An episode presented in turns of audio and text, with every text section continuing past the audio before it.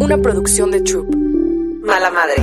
Hola, soy Michelle Greenberg. Acompáñame en este espacio en donde vamos a trabajar con todos los especialistas para acompañarte en tu maternidad. Todas estas cosas que como mamás te preocupan o te preguntas cómo lo vas a lograr, aquí lo vas a aprender.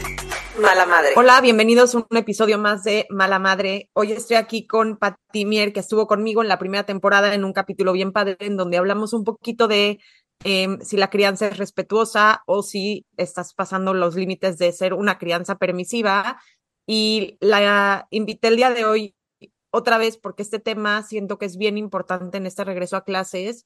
Probablemente eh, a ustedes que son eh, la audiencia tienen hijos que ya van a la escuela o hijos que están por entrar y seguramente es un tema que a todos los papás nos preocupa el que a nuestros hijos socialmente les sea difícil la escuela, que los molesten, que la pasen mal, que les cueste trabajo hacer amiguitos. Y eh, Patti, gracias por estar aquí. No quiero llamarle al capítulo como tal bullying, porque no sé si eso ya es como un nivel arriba de, de que tu hijo es molestado o de que tu hijo molesta, pero quiero como enfocar un poco el tema sin necesariamente tal vez etiquetarlo así de esa manera, enfocarnos un poquito en eso para darles para hablar un poco desde qué sucede en casa, cómo darles herramientas a los niños y qué sucede si esto ya está pasando en las escuelas, ¿no? Entonces, Pati, bienvenida. Eh, si quieres, platícanos otra vez un poquito de ti eh, para los que se perdieron ese capítulo y entramos en temas.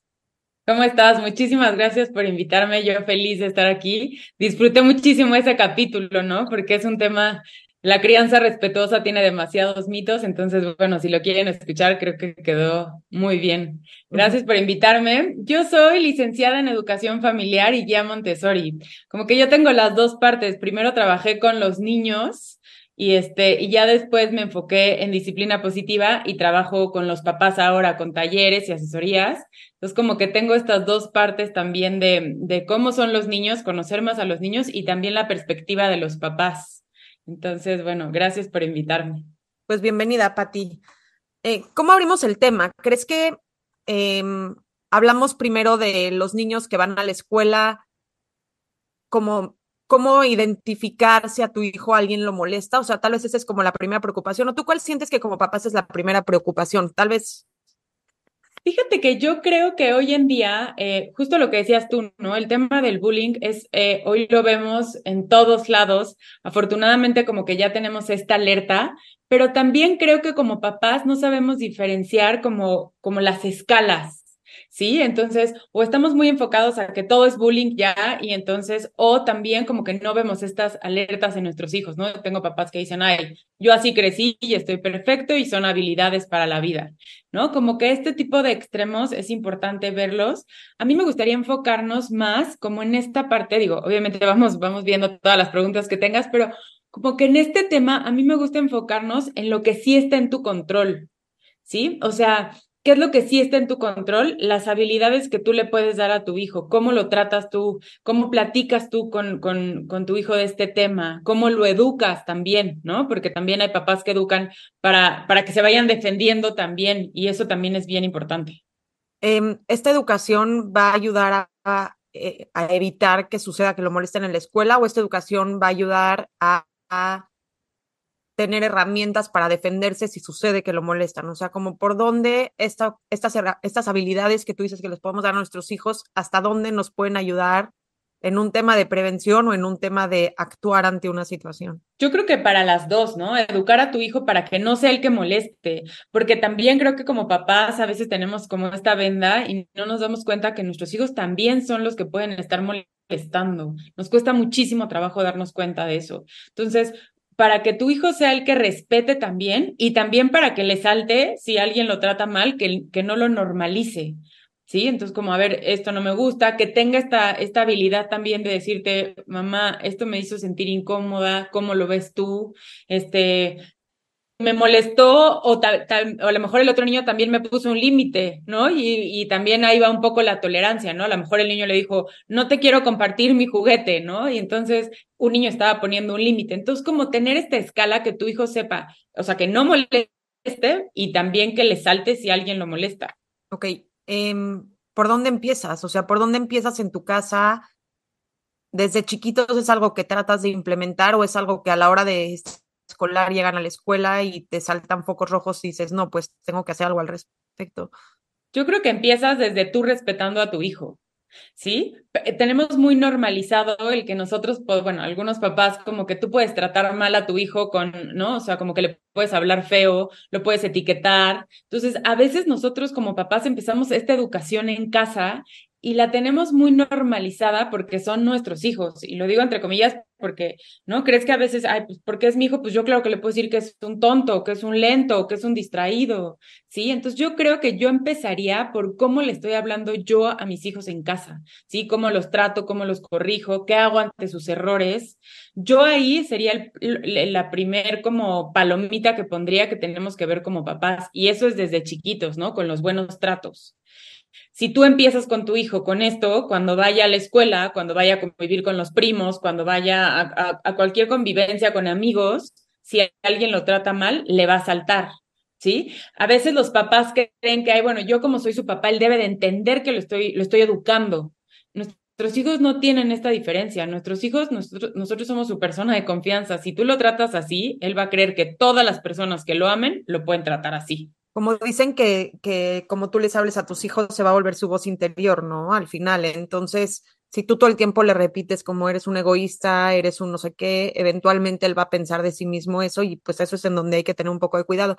Siento que estamos un poco revolucionando eso, ¿no sientes? Siento que antes era mucho un tema más autoritario en donde esta obediencia ciega sucedía y hoy en día, bueno, yo por lo menos o sea, como cuando me dicen a mí que yo trabajo con el sueño, me dicen, es que hay que acostumbrarlos a que duerman con ruido. Y yo me volteo y les digo, ¿por?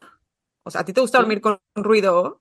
No, o sea, tu bebé tampoco, porque lo vas a acostumbrar a dormir con ruido si a ti no te gusta dormir con ruido, es una persona. Hay que aguantarlos a que ellos sí tienen que seguir el ritmo de los papás y aguantar por o sea, es una persona que está cansada. ¿Por qué lo vas a aguantar a que vaya a cenar a un restaurante cuando es un niño Y además que se porte perfecto. Ajá, o sea, es como esas cosas que digo, ¿por qué? O sea, ¿por qué? Son niños, no, digo, no por ser niños y ser más chiquitos, su vocecita pequeñita no, no cuenta o no se escucha, ¿no? Digo, y hay veces, ya, o sea, sí, hay momentos y todo, pero siento que aquí es otra vez volver este tema hasta como un poco de límites, ¿no? Y decir, a ver, eh, no sé, o sea, no te voy a acostumbrar a dormir con ruido porque es una falta de respeto, ni te voy a poner la televisión cuando estás dormido porque a mí me molestaría que me lo hicieran, pero eh, no sé, o sea, ¿cómo empiezas a distinguir esta parte de tratarlos con respeto sin sentir que otra vez estás cayendo en esta crianza permisiva donde te da miedo decirle al niño no? Sí, Aquí yo, yo lo primero que sería es lo que tú dices, tratarlos como seres humanos, justo, o sea, a ti te gustaría que te respetaran el sueño, a ellos también, a ti te gustaría que te trataran bien, a ellos también. Entonces, y no por ser respetuosa tiene que ser permisiva. Ahí está como el, el, la línea súper delgada, ¿no? Entonces, una cosa es que, que, por ejemplo, tú que te dedicas a todo lo del sueño, eh, respetuoso es que tú respetes sus, no sé, el ruido, sus horas de dormir. Tan respetuoso es que también tú, si llevas esto muy bien, tú como adulto vas a tener respeto a tus horas de sueño, a tus horas de descanso. Entonces es un respeto mutuo. ¿Sí? Si, no sé, si no duerme nada en toda la noche, tú vas a estar agotada al día siguiente, tampoco es respetuoso para ti como adulto. Lo mismo con los niños, o sea, tú los, eh, con, con los límites, si tú los tratas bien, primero van a, van a acostumbrarse a eso, después estás moldeando el que te traten bien a ti. Y eso no es que sea niño, adulto, cualquier persona, tratarlos como seres humanos. Si normalizamos eso, yo creo que vamos a avanzar muchísimo. Nos vamos a quitar como este chip de autoridad. ¿Qué pasa cuando tal vez la mamá es respetuosa, pero el papá no tanto? O sea, ¿qué pasa cuando en estas familias los papás no están en el mismo canal? A veces entre ellos o a veces con los niños. ¿Cómo trabajas eso en casa para que tu hijo no salga a la calle y a pesar de que tu mamá estás haciendo un esfuerzo por tener una crianza respetuosa y, y darle este respeto a tu hijo, a veces no sucede entre la pareja o no sucede con la pareja y los hijos. ¿Cómo, cómo lidias con esto si en este tema de prevención no lo estás pudiendo llevar a cabo por cosas que a veces están un poco fuera de tu, de tu, de tu poder? Sí, yo creo que es de, los, de las cosas más difíciles que me toca a mí ver en asesorías cuando los papás están educando en completa o, o, no diferencia total, ¿sí? Entonces, lo ideal siempre es, si ven que no están yendo para el mismo canal, siempre asesorarse de alguien que les ayude. A veces no es que los papás no quieran, tener estos buenos, o las mamás, ¿eh? O sea, que no quieran tener estos buenos tratos, es que no saben, ¿no? Tú traes en automático cómo te educaron a ti, tú dices, yo soy una persona de bien, soy trabajadora, entonces tú quieres seguir con la misma formulita, ¿sí? Entonces, creo que a veces como papás o, o mamás, como educar a la otra persona o darle herramientas a la otra persona y que decida. Si no lo logras, mi sugerencia sería enfocarte en lo que tú sí puedes hacer si está en tu control. Si tú tratas bien a tu hijo o a tu hija, decir, esto es lo que yo te puedo dar de los buenos tratos, no me metería en el rollo de porque tu papá te trata fatal y no sabe, porque también sería ahí como meternos en otros temas, sino decir que tu hijo va a decir, estos tratos sí me gustan, estos tratos no me gustan. Entonces, si te enfocas en eso, es lo que sí puedes controlar, yo haría eso. A veces hay mamás o papás que se enfocan más en tu papá lo está haciendo mal. Si tu papá te educara bien, esto sería diferente. Seguro es culpa de tu papá. Entonces tampoco es tan efectivo. ¿sí? Entonces, yo lo que haría sería, si no logro convencer a la otra parte, enfocarme en mí y mi hijo o mi hija va a saber que esos son los buenos tratos. Y ahí van a ver también la diferencia. Ok, tu hijo va a la escuela y te hablan de la escuela y te dicen, ¿sabes qué? Tu hijo Pedrito en el recreo eh, está teniendo un poco de problemas y está empujando a muchos niños y no se está pudiendo controlar. Tú como mamá llamada y eh, pues conozco a todo tipo de mamás. Hay mamás que dicen, ay, no, este niño, claro que no, Pedrito es el mejor niño portado y hasta se enoja con la directora. ¿Y cómo te atreves a hablarme a decir que mi hijo Pedrito está empujando en el salón si él nunca haría eso, ¿no? Mamá uno. Mamá dos, em, corre a la psicóloga a ver cómo pueden meter a Pedrito a que tenga un tratamiento para entender qué es lo que le está sucediendo. Mamá tres recoge a Pedrito de la escuela y trata de platicar con Pedrito y decirle, oye, Pedrito, ¿qué te pasó? Estabas muy enojado en el recreo, te hicieron algo, te, algo te hizo sentirte así. No sé, ¿qué, qué haces cuando te hablan de la escuela decirte que Pedrito pegó en el recreo? A mí me gustaría dividir esta pregunta como en, primero, entender este, que cuando te dicen algo malo de tu hijo, siempre te vas a sentir incómoda, ¿no? O sea, cuando van y cuando tú te hablan de la escuela y es, te dicen, o se portó mal, o pegó, no hizo la tarea, esas cosas, a ver, como mamá, algo te da que, que, que automático dices, estoy haciendo algo mal, ¿sí? Entonces, como sentirnos cómodos con esa incomodidad primero, ¿no? O sea, como primero escuchar lo que te están diciendo, porque como dijiste, la mamá uno es imposible, cierras el canal de comunicación, o el otro extremo, la mamá que se va en contra de Pedrito y no escucha nada. Como que chécate estos dos extremos, te vas en contra de la Miss y entonces, este, no, y es que no son los amigos y te cierras, o te cierras también y, y te vas a Pedrito, ahí cierras también el canal de comunicación. Entonces, primero yo creo que sería escuchar tal cual, o sea, escucha todo lo que te están diciendo, porque como te pones tan nerviosa o, te alteras tanto, como que ya dejas de escuchar toda la versión. Mi segunda sugerencia sería, haz preguntas que te puedan ayudar para ayudar a Pedrito, ¿sí? Este, ¿qué estaba pasando? Lo ha hecho muchas veces, es la primera vez que lo haces. ¿Notaste tú como, como como maestra que, que, es por algo, te das cuenta que es cuando no le comparten.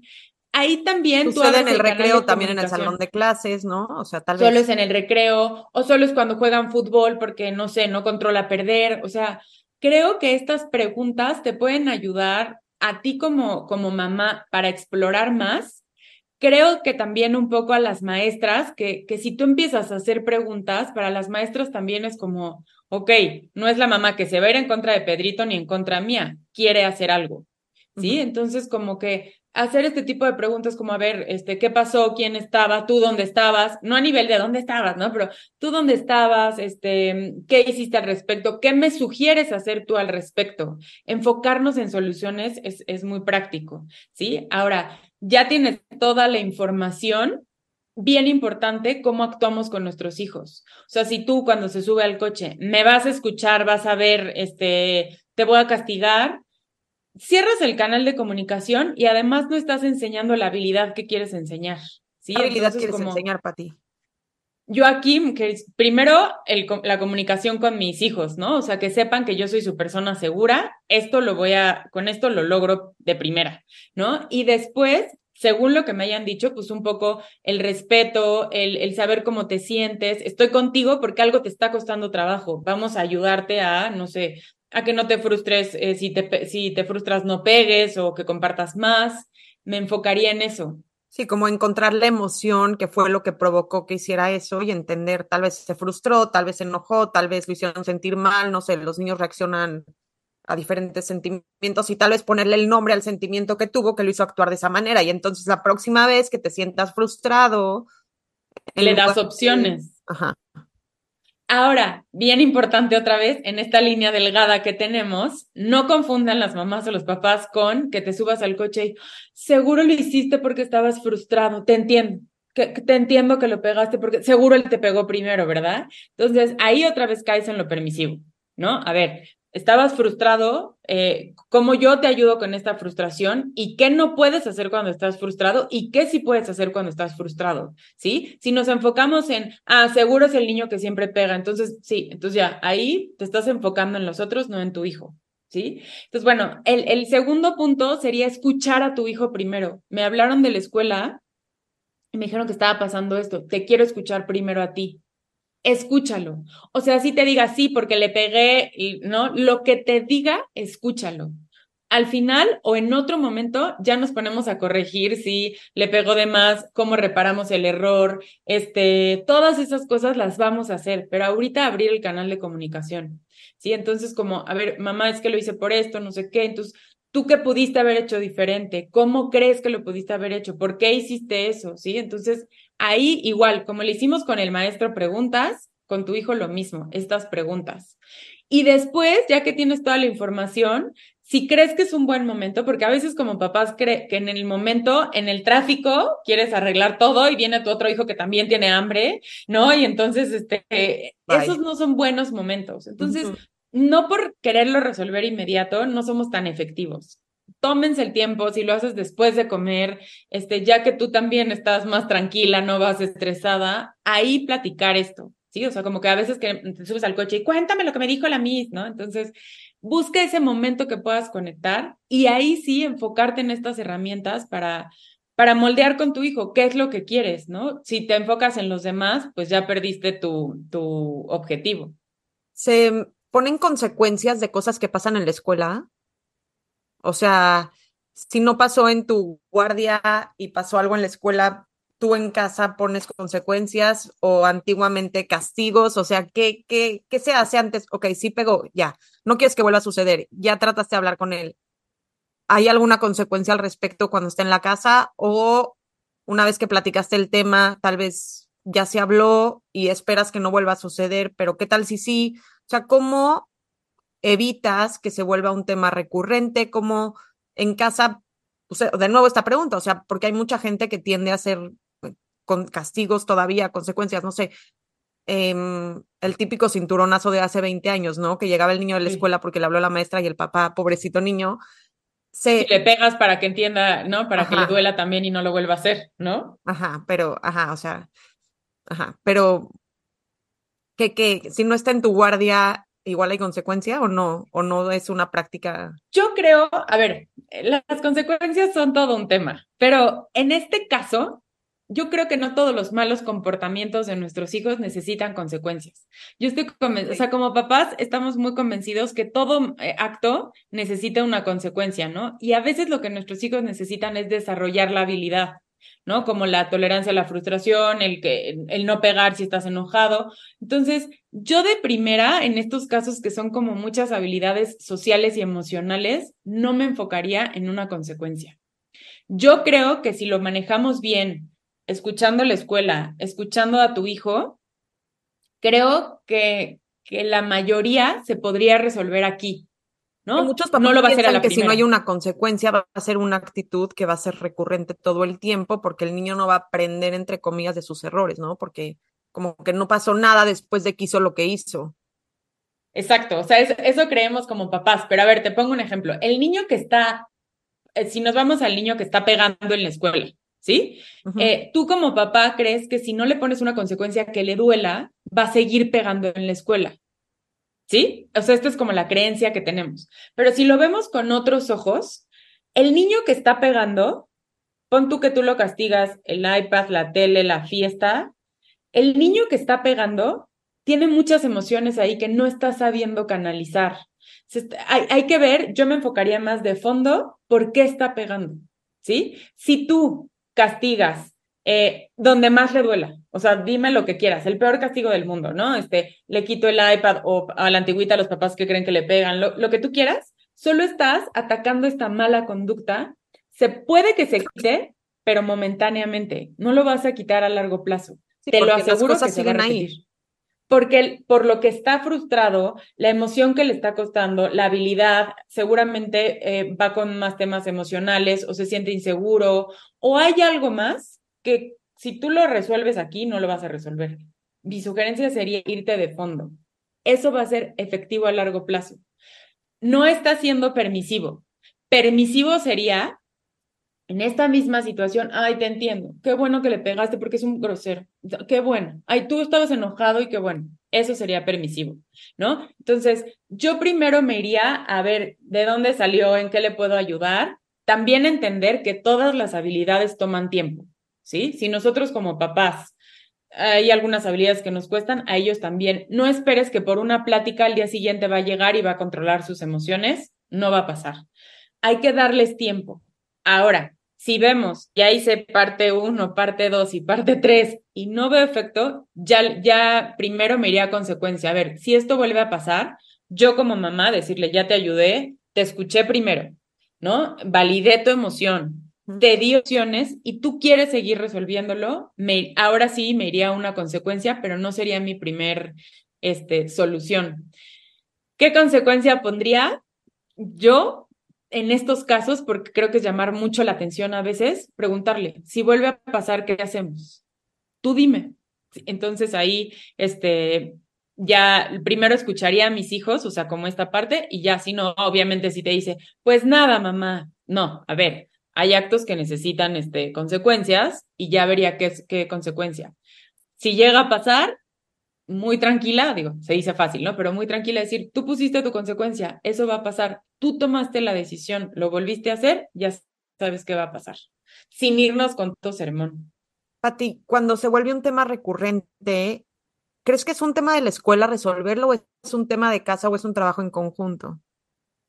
Yo creo que es un trabajo en conjunto. Ah, importante que hace rato dijiste también la mamá que se va un poco al psicólogo también. Este eh, es un tema en conjunto.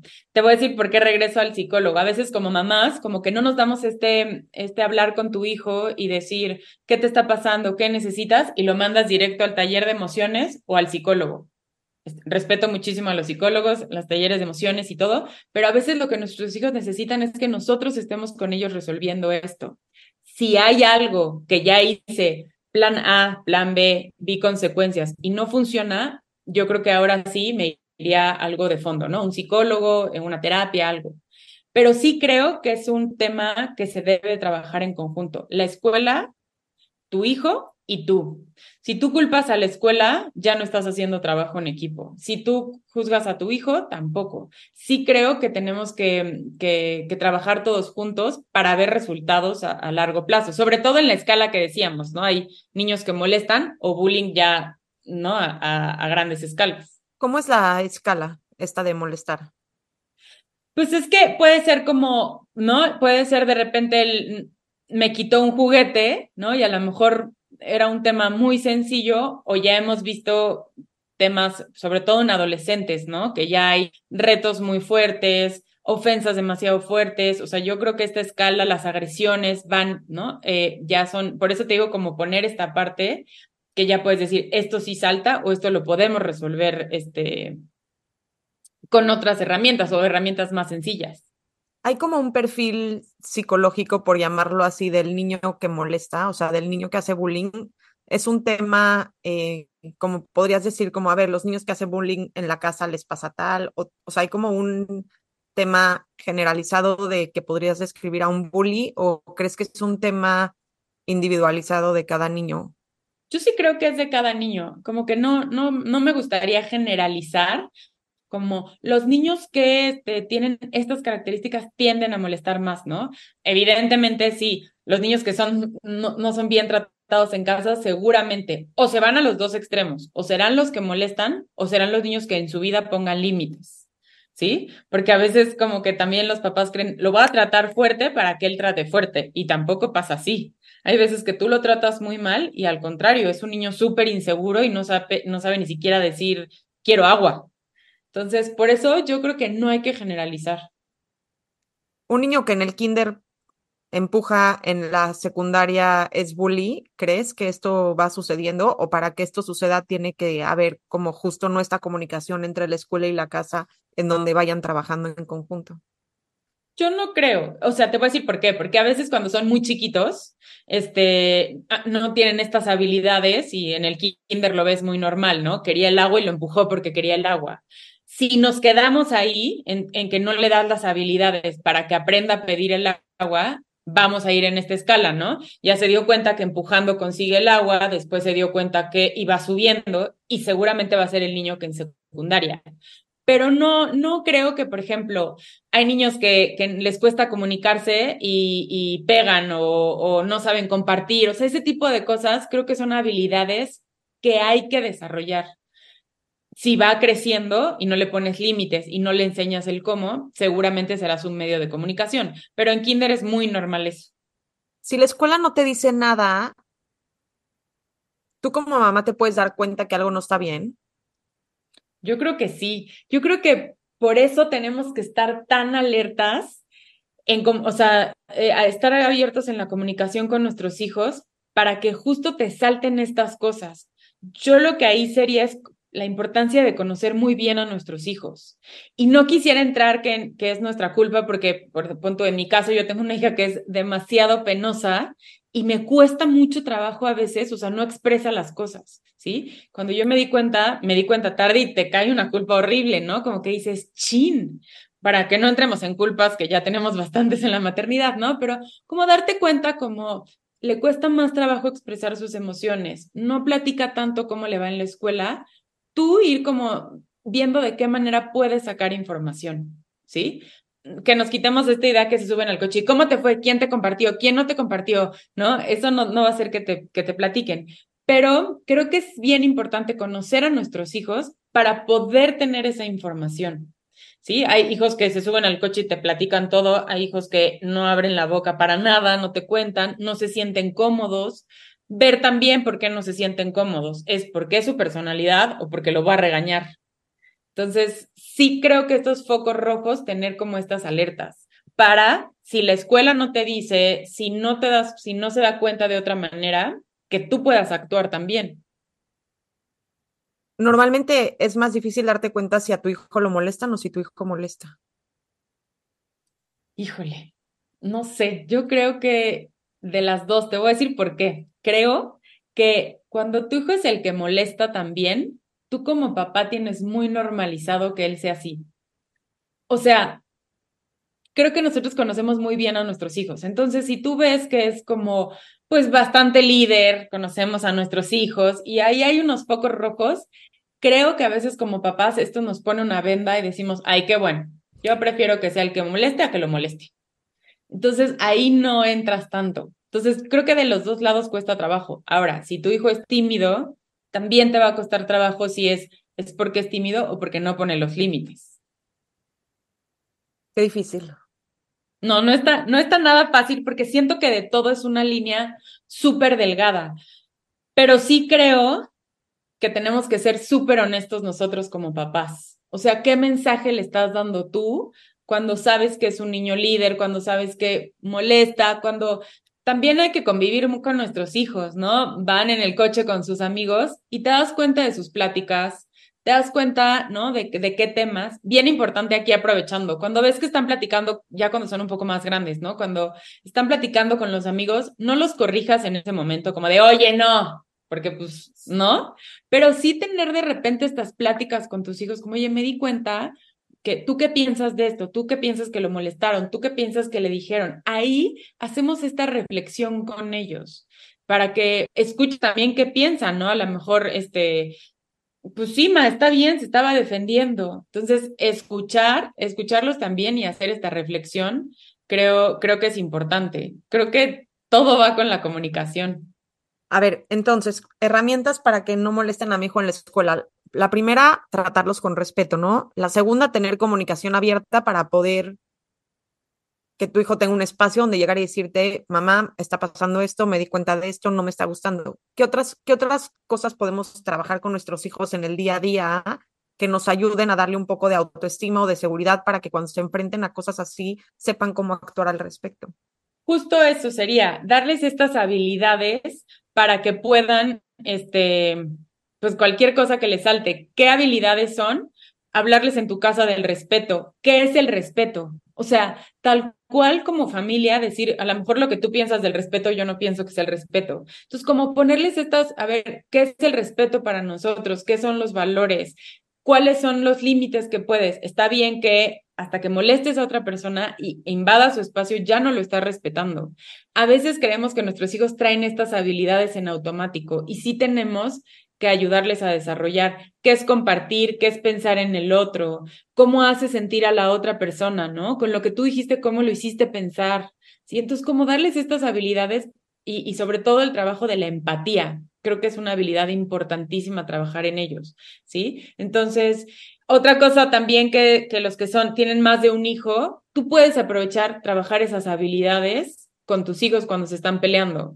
Si tú los acabas castigando todo el tiempo, y entonces tú resuelves y yo resuelvo y entonces no saben resolver, parecen perros y gatos, no sé. Entonces darles estas habilidades como compartir, como respetar al otro, como esto con hermanos se puede trabajar muy fácil. Bueno, no muy fácil, sino podemos trabajarlo mejor.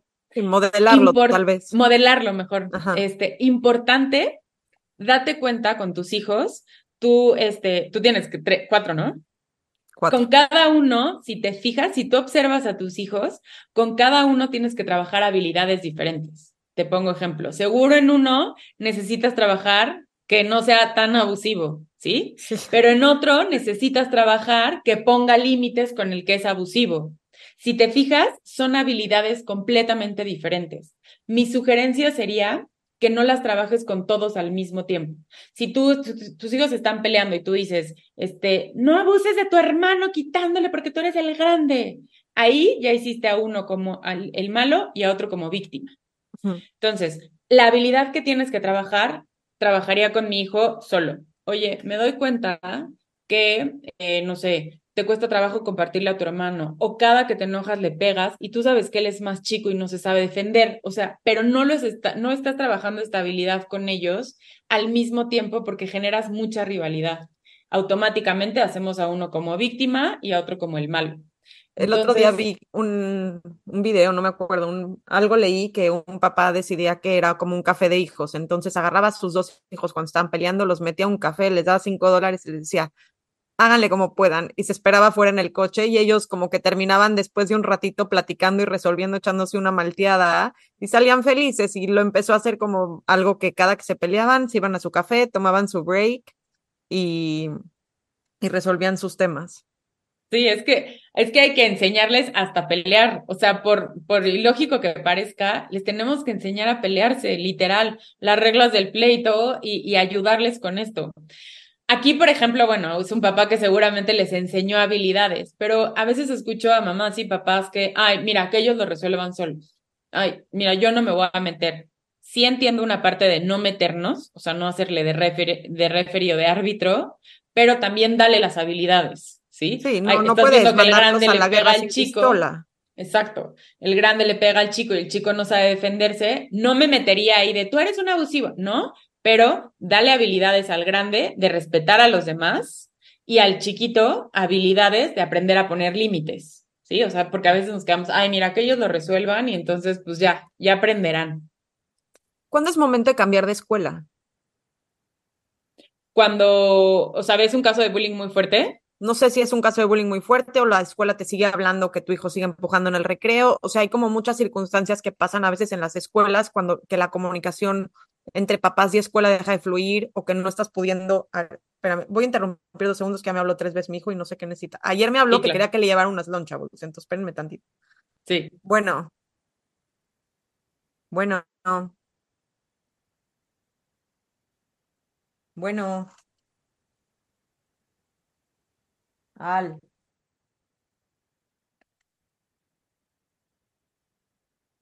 Literal, ayer me habló, mamá, tengo mucha hambre.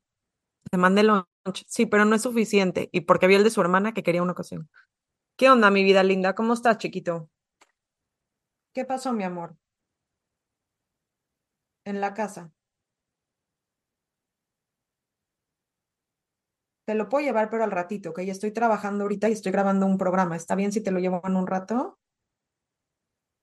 En, en cuanto me desocupe voy a poder ir. Aparte está Edu acá que está enfermito.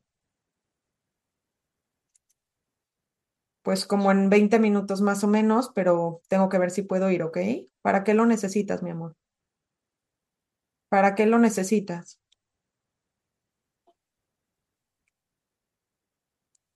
Ok, me, lo puedes decir ahorita que estamos hablando.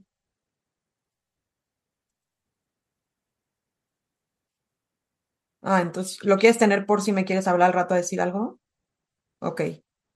Eh, con mucho gusto ahorita que termine, te vuelvo a marcar acá y te lo paso a dejar, ¿ok?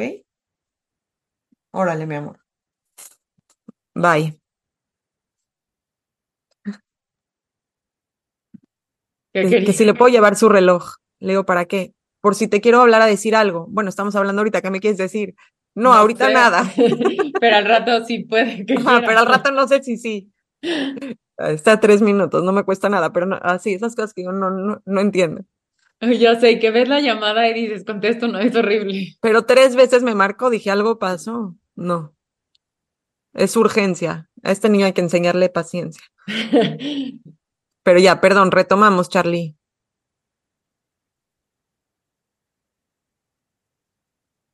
Ya. Entonces, Pati, me estabas diciendo, Sí, no te perdón. preocupes, retomamos. Se cubrió la cabeza. Realmente. Aquí hacemos, yo- aquí hacemos marca, aquí hacemos marca, regresamos, ¿vale? Las dejo, chicas. Sí. Para esto sería importante como ver esos focos rojos, ¿sí? Eh, yo creo que cuando ya hay un bullying demasiado fuerte, ya vemos otros tipo, otro tipo de, de consecuencias. Este, se me fue la palabra, como otro tipo de alertas. Este, por ejemplo, si hay una ansiedad impresionante, si ya ves que está teniendo como temas en el sueño, comportamientos extremos, ¿no? O sea, que ves con en la personalidad, yo creo que ya esos son focos rojos muy, digo, ahí ya vamos un poco tarde, ¿no? Pero como si ya empiezas a ver este tipo de cosas y ya la escuela hizo de los dos lados, ¿eh? Que moleste o que lo molesten y ya estás teniendo como, ahí ya te- yo ya tendría que estar con una terapia, una psicóloga y no estás viendo resultados, pues no sé, creo que ser como muy honestos como papás y darnos cuenta, realmente ya hice todo lo que está en mis manos y ya no pertenece aquí, tenemos que cambiar sin caer en esa parte permisiva también de a la primera me lo llevo porque ustedes no saben cómo controlar a mi hijo. Pero Sí, ¿no crees creo que es que- como el novio tóxico que si no resuelves igual lo que está pasando, puede ser que llegue a otra escuela y repitas la misma historia? Sí, no, claro, definitivamente cuando tú ya hiciste un trabajo antes, o sea, no me iría la primera, pero a ver, ya está en un, con un psicólogo mi hijo, o sea, ya está en temas, y ahí como que siento que esta decisión la vas a tomar en conjunto, no la vas a tomar con, ay, me hablaron de la escuela que lo molestaron y entonces lo, o, molestó y lo creo incapaz, me cambio de escuela. Eh, no, es que entonces me cambio de escuela, ¿sí? Y ahí y es, y es una respuesta difícil, pero tú también como mamá te das cuenta, aunque nos cueste trabajo, es que ya estoy peleada con la vecina, ¿no? Y ya estoy peleada con la mamá de la escuela, y ya estoy peleada con la maestra, es la tercera maestra que me toca. Es algo bien incómodo de escuchar, pero tú también date cuenta de esas cosas, ¿no? Sí. Sí, o sea, como que siento que sí hay esos focos que Sí, nos si tienes problema en el, en el soccer y tienes problema en la escuela y tienes problema con los vecinos y tienes, a ver, o sea, hay un común denominador, ¿no? Sí, que cuando estamos en esa situación yo creo que no lo ves tan fácil y crees que todos están mal, pero bueno, si alguien nos está escuchando con, con estos focos rojos, pues creo que sería primero trabajar en nosotras o en nosotros, ¿no? Por eso te digo que para tomar una decisión como de cambio de escuela, yo creo que ya estamos eh, acompañados de otras personas. O sea, ya es una decisión porque ya llevaste a tu hijo al psicólogo, porque la psicóloga de la escuela, porque la maestra, o sea, ya sería como una decisión así este, o trabajar más fuerte. En, en caso de que el caso de nuestros hijos sea muy fuerte, pues obviamente vamos a necesitar especialistas, eh, pero ya es un caso mucho más profundo. Sí, por ejemplo, porque hay niños que les da pena decirles a los papás que los están molestando en la escuela, ¿no? Porque siente que ante los papás tal vez los hace sentirse débiles o apenados y no quieren como tener esta situación en la casa. Si tu hijo no habla contigo y no te lo dice, ¿qué puedes notar que se te haga? O sea, aparte de estos cambios como extremos, tal vez si tu hijo es como muy tranquilo, muy penoso, eh, ¿notarías algo o no necesariamente hay señales? Porque yo he visto como casos en las redes sociales que hay niños que terminan incluso hasta suicidándose, pero que los papás nunca se dieron cuenta porque siempre estuvieron pues, normal. Sí, em, mira, en, en, pequeña escala, o sea, en niños chiquitos, te contestaría como, con, o sea, la comunicación, primero darte cuenta qué tanto me cuenta y qué tanto no me cuenta, entendiendo lo que dije hace rato, ¿no? Como sí. hay niños que platican más y platican menos. Sí creo que nosotros como papás tenemos que estar más alertas en conocerlos más y ver cómo está funcionando en la escuela. Creo que las pláticas cuando vas a la escuela, ¿no? Como, oye, ¿cómo lo ves en personalidad? ¿Cómo se relaciona con sus amigos? Creo que ahí vamos teniendo focos rojos. Lo recalco muchísimo, sin caer en ser sus papás, que por evitar el bullying, ¿cómo te fue con la Miss? ¿Qué tal te trató? ¿Te abrió la lonchera? Este, ¿el de al lado te compartió? Este, ¿no te invitaron a la fiesta? Ese tipo de cosas hacemos a nuestros hijos súper víctimas no hay que caer en eso porque la prevención a veces se confunde con eso. Entonces, este, abrir el canal de comunicación no quiere decir que los vamos a hacer víctimas todo el tiempo. En, en más grandes, en estos temas que vemos como un poco, eh, bueno, los vemos mucho últimamente, creo que la adolescencia es una época que confundimos mucho como papás. Sí, que son niños que se hacen mucho más aislados, necesitan este tiempo solos, sí, hay que conocer estas etapas de la, adolescencia, pero creo que es una línea muy delgada con que empezamos a ver niños que ya están ansiosos, deprimidos. Entonces, sí tenemos que estar alertas como papás, respetar sus espacios, pero darte cuenta como esto se fue de cero a cien. Una cosa es que quiere estar en su cuarto y otra cosa es que lleve tres días sin salir en el cuarto y tú como papá digas, ay, pues es parte de la adolescencia. ¿Sí? Entonces, creo que es bien importante. Y la otra cosa que veo también es que a veces como papás, como lo normalizamos tanto, no, hacemos nada, ¿sí? Entonces, como necesitas eh, tú tener información. Ya me di cuenta que veo a mi hijo mucho más ansioso, este, veo conductas como de alerta, tú ir con un especialista también que te pueda ayudar, no dejarlo pasar. O sea, tú también trabajarte. Sí, yo creo que sí, porque a veces no tienes esta información en esta línea tan delgada y como decir si es normal que, que, que esté pasando esto o no es normal. A lo mejor un especialista te dice, oye, sí, es normal o no, necesitas ir con esta persona, pero no dejarlo pasar y de repente pasan meses y tu hijo estuvo así.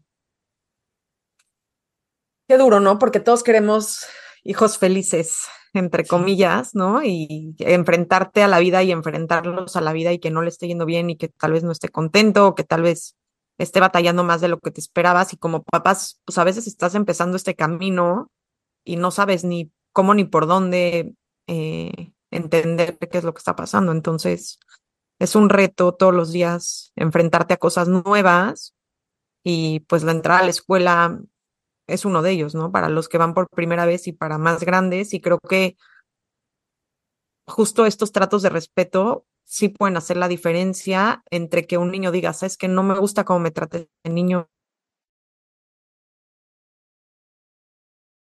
Y yo me he dado cuenta, sabes que también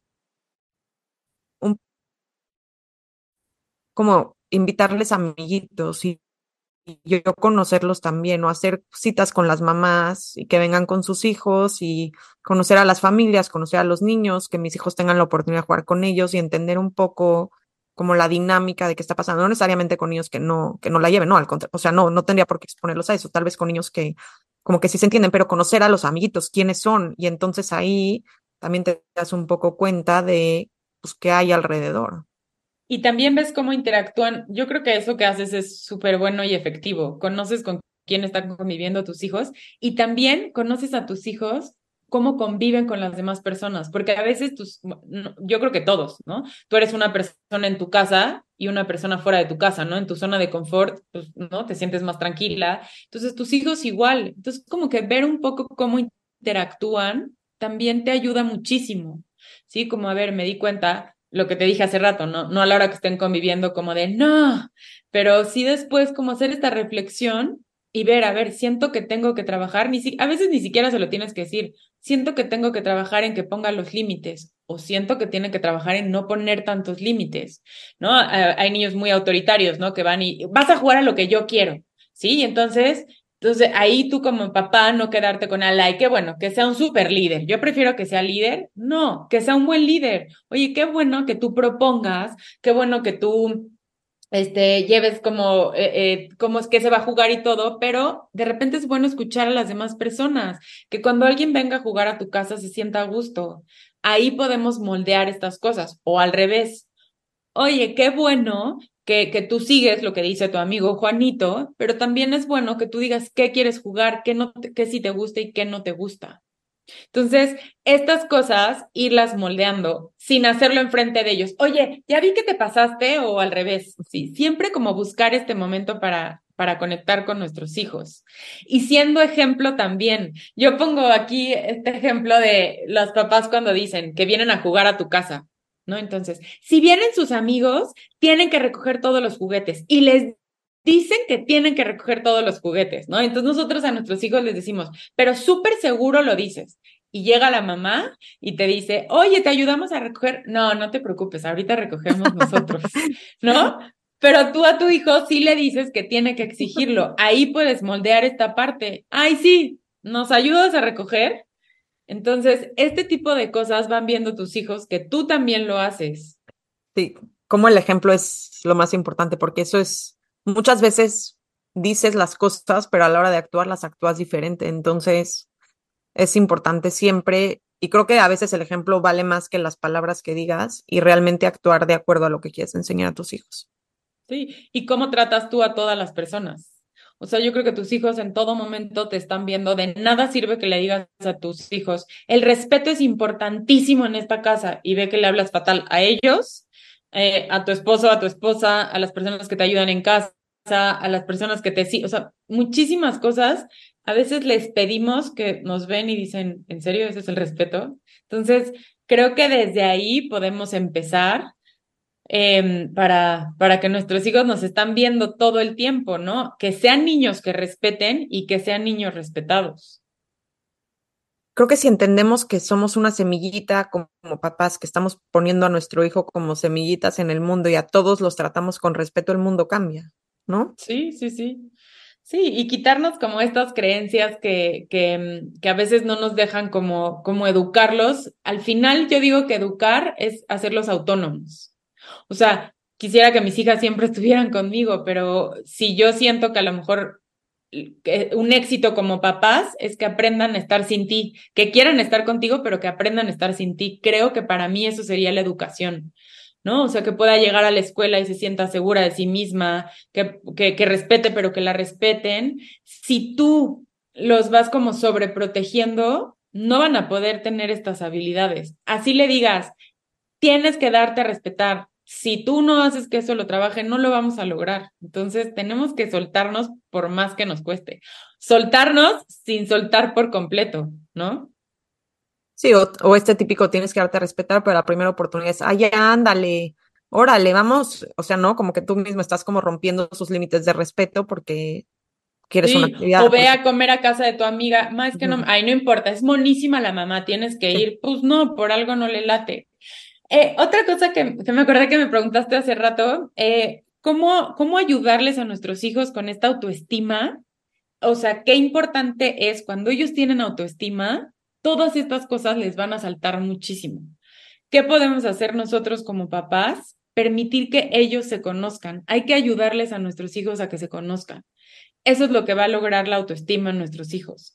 Eh, no decirle, eres el mejor del mundo, eres el más inteligente. Eso lo decimos flores como papás, pero no es lo que hace que tengan autoestima. Entonces, ayúdalo a conocerlo, a conocerse. ¿Qué te hace sentir feliz? ¿Qué te hace sentir triste? Para ti, ¿qué es el respeto? ¿Cómo te ves tú? A veces no sabemos ni siquiera cómo se ven nuestros hijos, ¿no? ¿Qué piensan de ellos? Entonces, el autoconocimiento creo que es importantísimo.